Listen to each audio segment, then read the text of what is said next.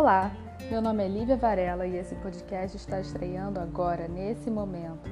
E eu vou ler dois poemas maravilhosos para vocês que eu acabei de selecionar. Começando por um poema do escritor e poeta americano Charles Bukowski, que viveu de 1920 a 1994. O título do poema é Começando Rápido. Cada um de nós, às vezes, deveria lembrar o mais alto e afortunado momento de nossas vidas para mim, foi ser um cara muito jovem e dormir sem nenhum centavo e nenhum amigo sobre um banco de parque numa cidade estranha, o que não diz grandes coisas de todas as várias décadas que se seguiram. A seguir, um poema do músico, poeta, palestrante brasileiro Pedro Salomão. Eu não consegui encontrar a data de nascimento dele, mas ele tem mais ou menos a minha idade, uns 30 anos, e é um poema de duas linhas. A pessoa que se acha grandiosa olhou pouco para o céu. E é com isso que eu encerro a estreia do nosso podcast de hoje, agradecendo muito a todos por ouvirem e por estarem aqui. Obrigada.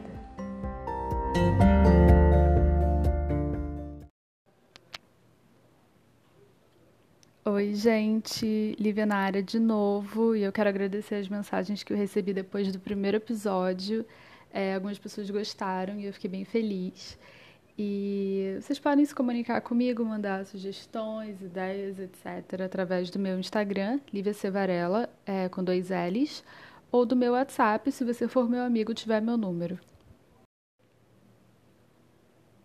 Hoje eu trouxe mais dois poemas, dessa vez escritos por duas mulheres maravilhosas, começando pela Cora Coralina, é, por um poema da Cora Coralina, que nasceu em 1889 e viveu até 1985. Ela nasceu em Goiás. O nome de batismo dela é Ana Lins dos Guimarães Peixoto. E duas curiosidades sobre ela que me chamaram a atenção é que ela começou a publicar os poemas dela com 76 anos. Ou seja, nunca é tarde para brilhar, não é mesmo?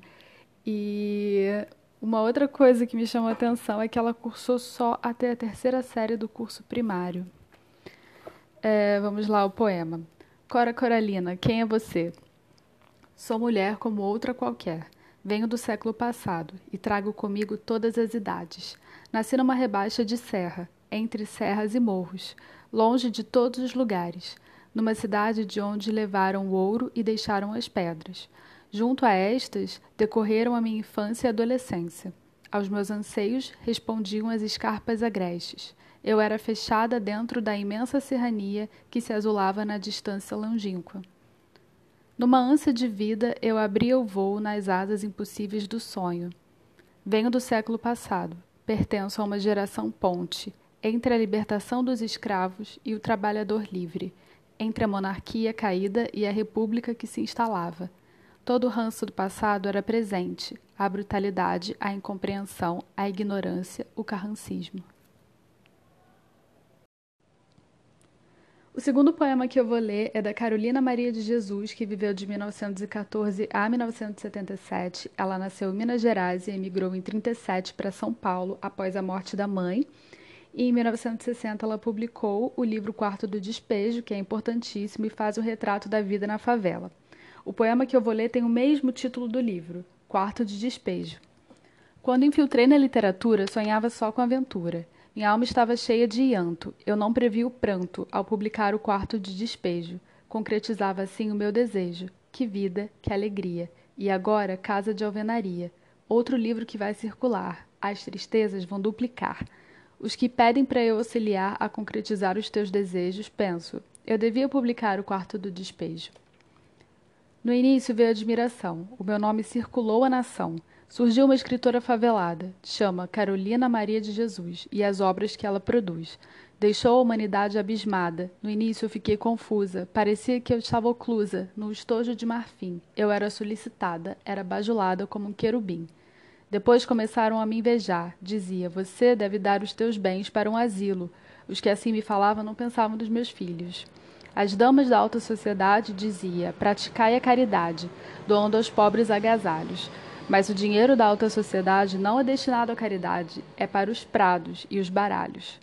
E assim eu fui desiludindo, o meu ideal regredindo, igual um corpo envelhecendo, fui enrugando, enrugando, pétalas de rosa murchando, murchando e estou morrendo.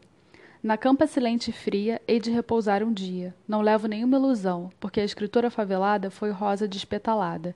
Quantos espinhos em meu coração! Dizem que sou ambiciosa, que não sou caridosa.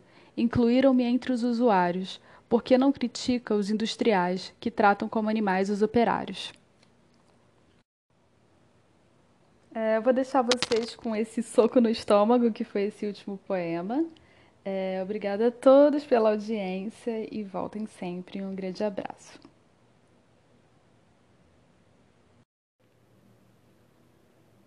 Hoje eu trouxe mais dois poemas, dessa vez escritos por duas mulheres maravilhosas começando pela Cora Coralina, é, por um poema da Cora Coralina, que nasceu em 1889 e viveu até 1985. Ela nasceu em Goiás. O nome de batismo dela é Ana Lins dos Guimarães Peixoto. E duas curiosidades sobre ela que me chamaram a atenção é que ela começou a publicar os poemas dela com 76 anos. Ou seja, nunca é tarde para brilhar, não é mesmo? E uma outra coisa que me chamou a atenção é que ela cursou só até a terceira série do curso primário.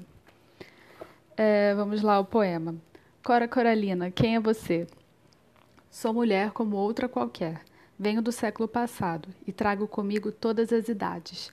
Nasci numa rebaixa de serra, entre serras e morros, longe de todos os lugares, numa cidade de onde levaram o ouro e deixaram as pedras. Junto a estas, decorreram a minha infância e adolescência. Aos meus anseios respondiam as escarpas agrestes. Eu era fechada dentro da imensa serrania que se azulava na distância longínqua. Numa ânsia de vida, eu abria o voo nas asas impossíveis do sonho. Venho do século passado, pertenço a uma geração ponte entre a libertação dos escravos e o trabalhador livre, entre a monarquia caída e a república que se instalava Todo o ranço do passado era presente, a brutalidade, a incompreensão, a ignorância, o carrancismo.